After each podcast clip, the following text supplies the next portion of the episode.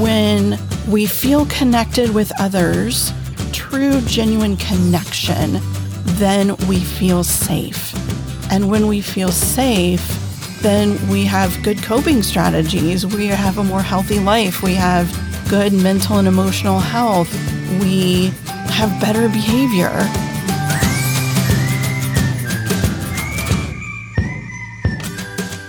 Welcome to the Parenting ADHD podcast, where I share insights and strategies on raising kids with ADHD straight from the trenches.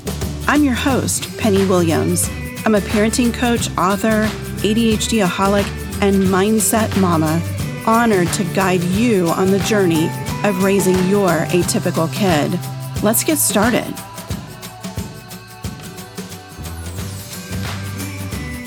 Hello, my tribe. Welcome back to the Parenting ADHD podcast. In this episode, I want to talk to you about ways to connect with your kids to get through hard times and hard things. And of course, for those of you listening right when this episode airs, we are in the middle of the coronavirus COVID 19 pandemic in the United States. And so there's a lot of kids and even adults right now who are really struggling with what we are going through. These are really hard times. These are times that are so crazy, so big, and so difficult that we never imagined them even possible. I don't think many of us have ever gone there in our brains. And so we're really dealing with the unknown and we're dealing with a situation where we have zero, zero control, zero control. We cannot control the virus. We cannot control the stay safe, stay home orders. We can't control that all of our kids' schooling was shifted online. We can't control our kids' anxiety or our own around what's going on. I have struggled with this myself. And at times I've melted down. I've had to deal with and feel my emotions. And that is part of getting through hard times. We cannot avoid. Avoidance is a negative coping strategy. It's not a healthy coping strategy. What's more healthy is to acknowledge our feelings, feel them, honor them, and then work through them so that we can move forward. We can move beyond that. That's really the healthiest way to deal with struggle and challenge and hard times or even things that make us feel really uncomfortable. Um, and for our kids with ADHD and some with autism, avoidance is a huge, huge coping mechanism. And really, it's fleeing, right? So we have fight, flight, or freeze. And that is the flight portion. And I've actually been studying polyvagal theory since I have been cooped up in the house. And I'm not going to go into details about that in this episode. We will certainly be doing at least one episode, if not several, on that concept in the future because it really describes our kids' experiences and their symptoms and their behavior. Polyvagal theory can explain all of that. And in polyvagal theory, there's really four parts. Instead of just fight, flight, or freeze, there's also connection. And that's what we're going to talk about today. Because right now we're cooped up together and many of us are thinking that maybe this is a negative thing, but really, this is a huge opportunity. We have been forced to slow down. We have been forced to spend time together and to take a time out of our busy, hectic lives. And now is the perfect opportunity because of that to really connect with our kids and with our significant others and, you know, anybody else in your household. And it's so important because connection with others is when we feel safe. In polyvagal theory, there's really feeling safe and feeling unsafe. And when we feel unsafe, that's when all of that behavior happens. That's when we flee. That's when we fight. That's when we might get aggressive or moody. That's when we might even freeze and be kind of paralyzed by things, either, you know, metaphorically, or sometimes that's either even a reality that you would get physically kind of paralyzed with fear and anxiety. And this is all physiological. The polyvagal theory is completely um, born on looking at physiology and the vagus nerve and our sensory and anxious physical responses. And it really explains everything. It's so fascinating and amazing and really a great driver for our parenting in general, but especially with kids that are atypical. And so back to the fact that this is a huge opportunity to connect. So when we feel connected with others, true, genuine connection, then we feel safe. And when we feel safe, then we have good coping strategies. We have a more healthy life. We have good mental and emotional health. We have better behavior. And this is everyone in general, not just our kids, but let's talk about it in relation to our kids because that's what we talk about on this podcast. Um, us as parents in this difficult parenthood and also um, the struggles that our kids have. So, how do we build this meaningful, genuine connection with our kids? Because that's really the question and the struggle. Let's admit it. This can be a real struggle. We have so many battles with our kids and we have so much frustration around their symptoms and their behavior.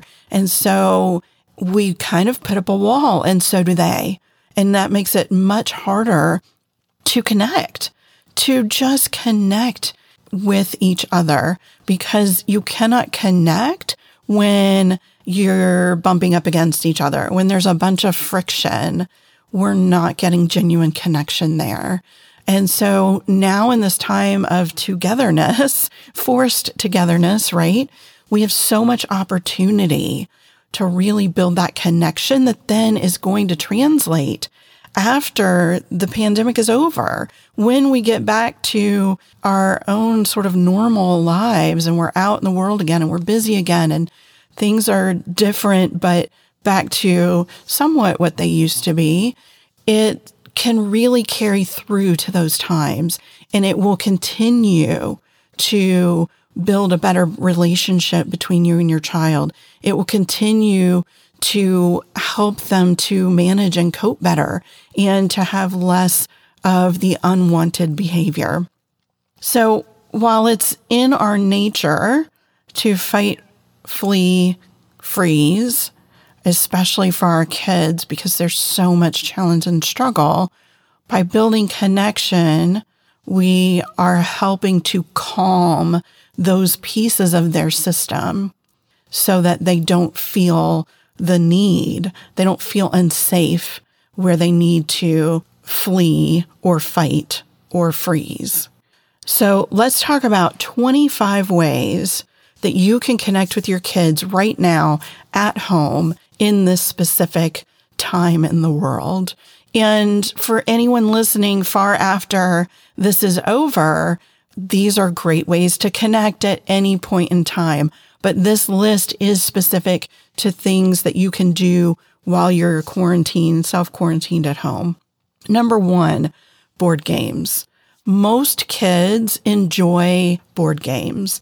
And it's a matter of finding a game that they're really going to be excited by, right? That they're interested in playing with you. You may have plenty of those games at home. You might already be a family that plays a lot of board games. Um, if you're not, you know, the mail is still running. There are many things like Amazon where you can order something and it will arrive at some point. I can't say that it will arrive speedily, um, I know my Amazon Prime items are taking a little longer to get here, but it will come if you needed to do that. You can certainly find games online that you can print and create yourselves too. or make up your own game together. You know, really engage your kids to be creative and, you know, play the games that they're interested in so that you have their willingness to engage, right? Because forcing them to play a board game is not what we're talking about here. That's not building connection. That's not building positive experiences. Number two, a scavenger hunt. You can create a scavenger hunt in your house or maybe your yard. You know, a lot of public parks are closed right now, but you can take a walk around your neighborhood or, you know, if you live in the city, take a walk around your city neighborhood. Can you create a scavenger hunt? Um, right now, there are a lot of neighborhoods that are participating in this bear hunt and they're putting bears in their windows for all the neighborhood kids who are going on walks with their parents. They're going on a bear hunt and it's exciting for little kids. And you could do that in a myriad of ways, but you can also create your own scavenger hunt and you can create it in a way that's age appropriate if you have older kids. Number three, watch TVs or movies or videos or YouTube together. What are your kids interested in watching? What can you do with them? And have discussions, talk about it. Don't just watch this movie and then everybody walks away. You know, really make it a point to connect. Make it a point to ask questions or even ask, what was your favorite part of that movie? What was most exciting to you about it or whatever, you know, any sort of question that's applicable to the specific thing that you're watching. These are also great ways to build social skills with our kids, to teach them different ways of interaction. You know, if you've watched a movie and a child or even an adult in the movie struggled with something, maybe they handled um, an argument with a friend in a poor way, or maybe they handled it in a great way. Talk about those things because you're connecting with your child, but you're also building lagging skills. You're helping them to increase those skills that they really need to work on. Number four, play a video game with them. So many of our kids, even girls, are into gaming. Why not play a game with your child? Play Minecraft with them. Play um, whatever. I don't even know because I am not into video games, but my kids are very much into video games.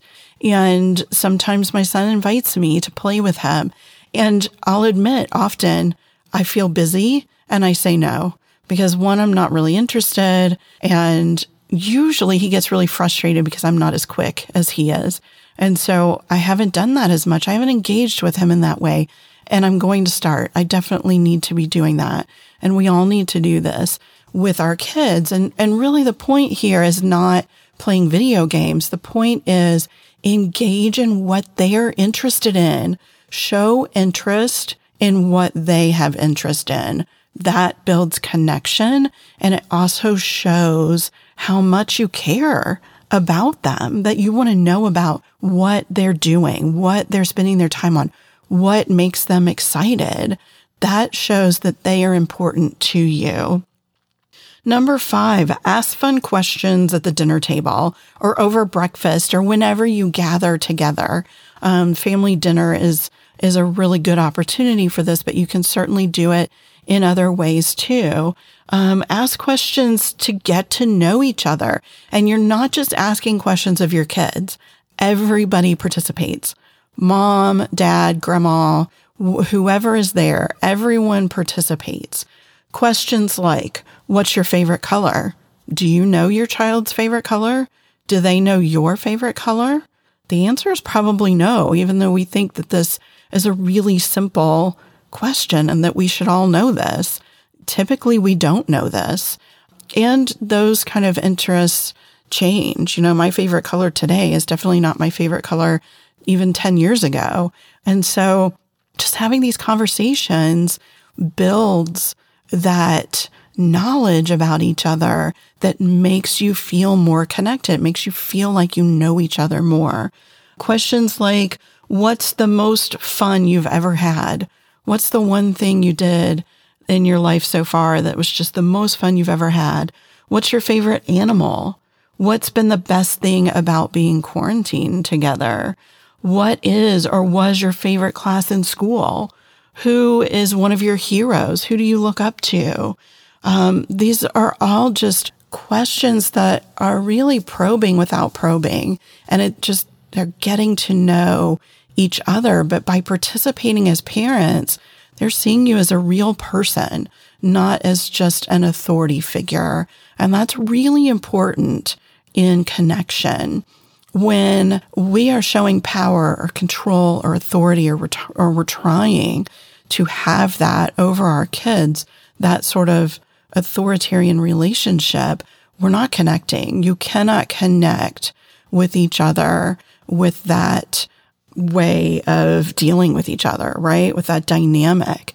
There's no connection in that power dynamic.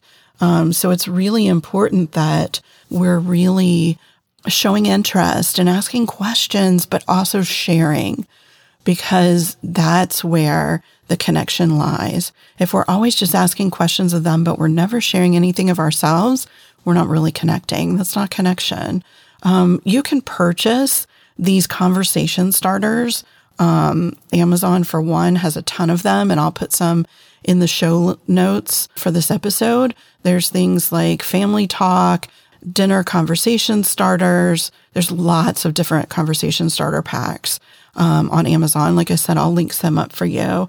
Number six, show interest in their interests. And this is what we've already talked a little bit about, but not just engaging in that play with them, which is important, but also really engaging in their kind of knowledge seeking and their passion about different interests. If you have a kid who's super into trains, how can you connect with them over that interest? Playing trains together, researching trains together, watching videos about trains together, you know, really engage in their world.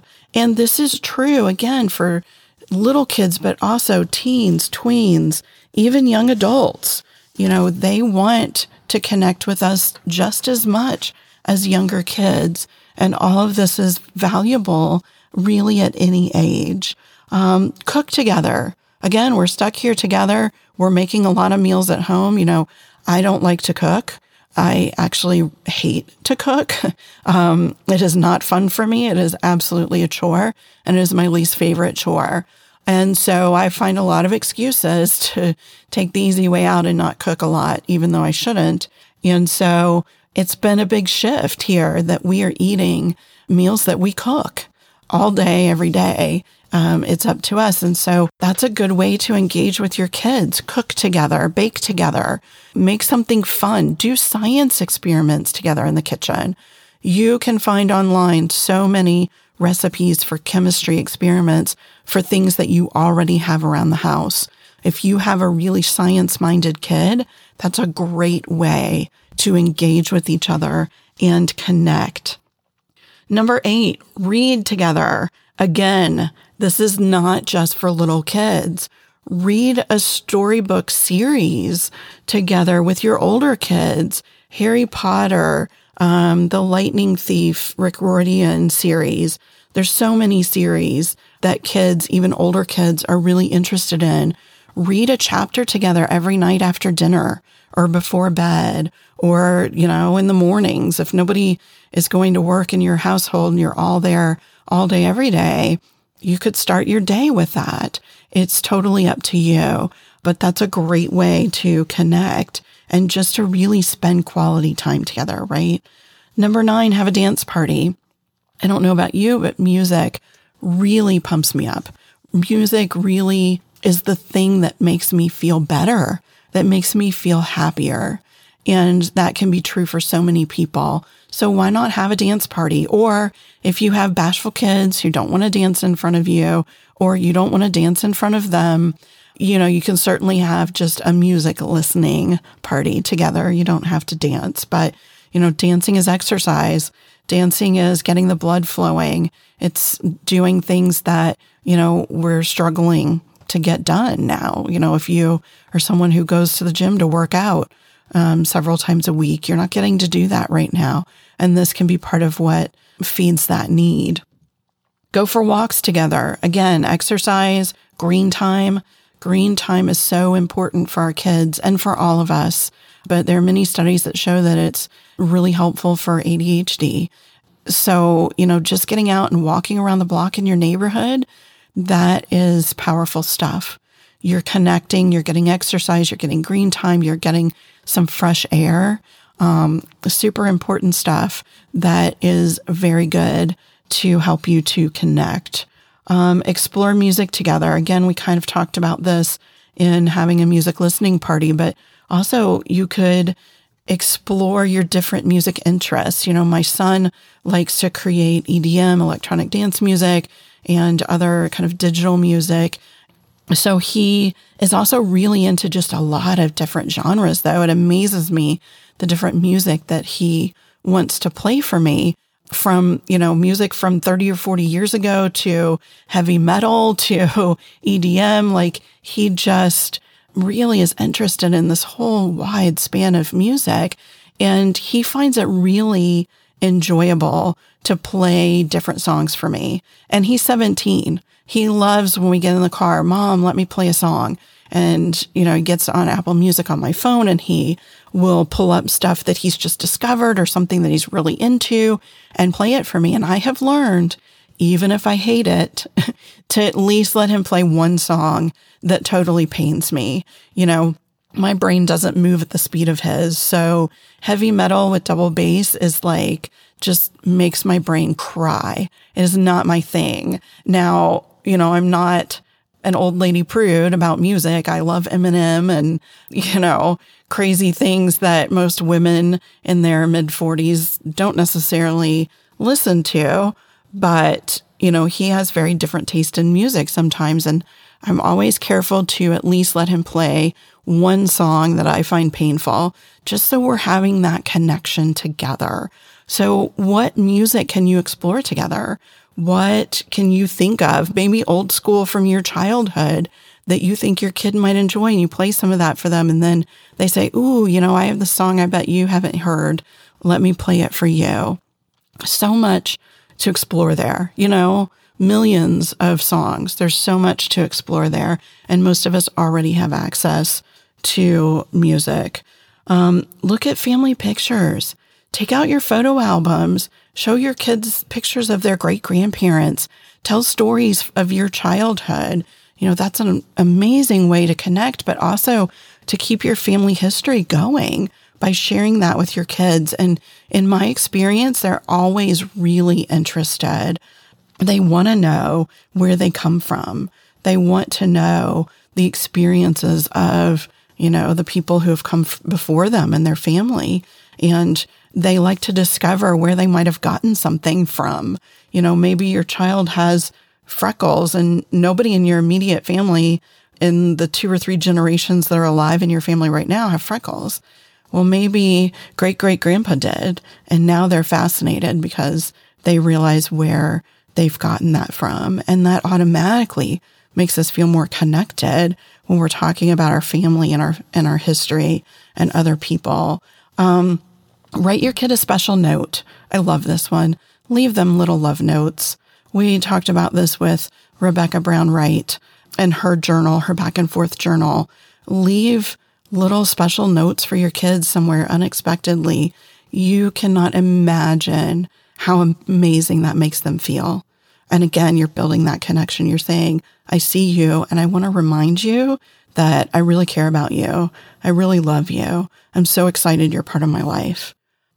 Number 14, make paper airplanes together. If you have a kid who's into paper airplanes, an alternative if your child isn't into that, origami. You know, pretty much everybody has some paper laying around the house, and you can certainly experiment with that. You can find all sorts of fold diagrams on the internet to really explore that, you know, challenge yourselves see who can learn to make a paper crane the fastest or whatever, you know, just really get creative. Now is the time where we have so much time on our hands to really be creative, to stop pushing away at creativity because we don't have time for it, to really nurture that side of ourselves and that side of our kids. Um, paint each other's nails for moms and daughters. Or, you know, if your son is into it, that's totally cool too. Or dad, whoever, you know, there's no rules. You can do any of these creative things, whatever your kids are interested in. And that's really kind of the message here is don't hold them back. Now we have time to do anything. Don't hold your kids back. If they're interested in something, go for it. But, you know, painting your each other's nails is kind of a bonding experience. I don't know why. Maybe it's that you're you're close up with each other's feet. I don't know, but it's bonding, right? And those kind of experiences will really stick with our kids. Those are the memories that last with them for so long. And again, it makes them feel so important when we are taking time to connect with them. You could also have a spa time, mom, daughter, mom, son, dad, daughter, dad, son, whoever. And there's recipes all over the place to find for facial, you know, to make your own facial out of food products and ingredients that you probably already have in your kitchen. Again, it's kind of a bonding experience. Make a fort. So many younger kids, but I think even middle school kind of age, those tweens um, in the ADHD and autism population often like these little hidey holes. And so make a fort together or make it okay. I know so many parents don't want the mess. They, it feels like a chore to have them tear apart the room and make a fort and have to put it back together. And they may not clean up after themselves. This is the time to just let those things happen. This is the easiest time we're going to have to allow these sort of explorations and these things that are going to take a lot more of our time and energy potentially. Have a tickle battle. Um, the one way that I can still, even though he's 17, get my son to kind of break a mood and start to really interact, you know, a dual interaction is a tickle battle. Some families wrestle on the floor with their kids, and that's, you know, something similar. Just really, you're almost engaging your bodies in a way that's connecting with each other. And it's so super valuable, not to mention fun. Who doesn't enjoy a tickle battle? Now, I didn't as a kid. If I was just repeatedly tickled, it made me very upset. but, you know, if we were just tickling a little bit and having fun back and forth, that I really enjoyed that as a kid. And I'm sure a lot of your kids would enjoy that too. Um, make up a story together. We talked about making up a game together. You can make up a story together, write a little fairy tale together. Uh, again, so much creativity can be explored right now.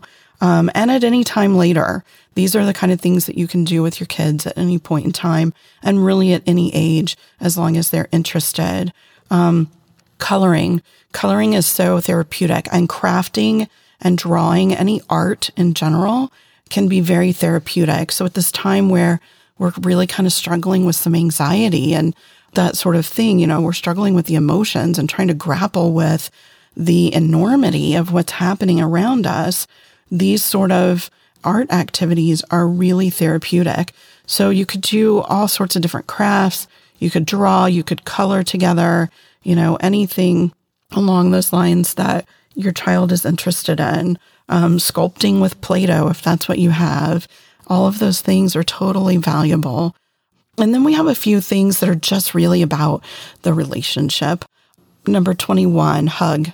Hug each other often. Now, I will give you the caveat that not all of our kids are okay with being hugged. And you need to know your child and know if this is a good thing or if this is asking for trouble. But for most kids, they enjoy a hug and it really helps them to feel very connected, um, that embrace. Tell your child how thankful you are for them. You know, make sure that you are really communicating how much um, appreciation you have for having them in your life. Number 23, listen. How much do we cut our kids off? We have to practice being able to listen to our kids. It's crazy when you think about it. You think, well, of course I listen. We really don't listen that much. And I'll tell you what, the silence is golden. when you wait for them to talk instead of trying to keep things going, that's when you get the really good stuff. You know, this is actually a big interrogation tactic um, for law enforcement is be quiet and wait for them to talk. But this is also a really good exercise for connection because when we are silent and we wait for them to speak, we're giving them the opportunity to talk about whatever is on their mind. We're not shutting them down. We're not diverting the conversation in a different way. We're just allowing them to be free to say whatever is on their mind. Embrace imperfection. this is always something we need to be working on as parents, and especially as parents of special needs kids. But if ever there were a time to just absolutely let go and embrace imperfection, this is it. Because we are fighting what is going on around us and we have no control over it. And when we're fighting things that we have no control over, we're making ourselves feel worse, much worse. We just need to embrace what is happening. And by doing that, we're going to reduce the anxiety that our kids have in these moments. And this again is true far beyond this pandemic, far beyond being, you know, stuck in our homes together indefinitely. We always need to embrace imperfection. Why? Because perfection doesn't exist. And the striving for perfection is actually just causing more and more anxiety and causing us and our kids to feel like we're less than, like we can't ever succeed. Because if you're always striving for perfection and perfection doesn't exist, guess what? You're never going to succeed. So we always need to be embracing imperfection. And then last on my list of these 25 ways to connect is to show your kids some grace and yourself. Show yourself and your kids some grace. It's okay to have big feelings. It's okay to be anxious and afraid right now. Those things are okay. It's okay to have an emotional breakdown and to show that to our kids.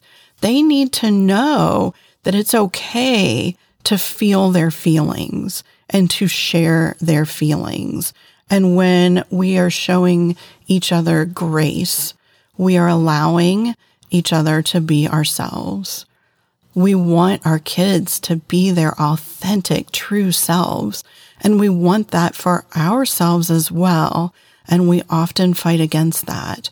And now is such a great time to really practice showing our kids grace. They're amazing. They are completely and wonderfully amazing individuals. They may not fit in a lot of traditional situations in our world. They may exhaust us. They may frustrate us and they definitely struggle and create some struggle for us if we're being real. But we want to be our true selves and we have to honor that in ourselves in order to honor it in our kids, I think. You know, we really have to recognize what kind of weight that has for us, how much impact we feel like being authentic will have in our lives. And I can tell you, it's unbelievably powerful and it will change your kids when they are allowed to be themselves and when they are praised and acknowledged for being themselves.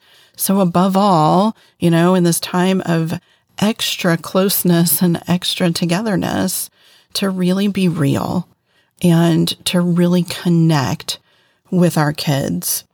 It's really the little things the little tiny things are some of the biggest memories that we have from our childhoods, and they're the most special times very, very often. If you want to get links to anything that I've talked about, some of the conversation starters on Amazon, for instance, those are in the show notes. Go to parenting ADHD and autism.com slash 086 for episode 86. And I wish you much connection and some togetherness and some alone time. And I will see everyone on the next episode. Take good care. Thanks for joining me on the Parenting ADHD podcast. If you enjoyed this episode, please subscribe and share. And don't forget to check out my online courses, parent coaching, and mama retreats at parentingadhdandautism.com.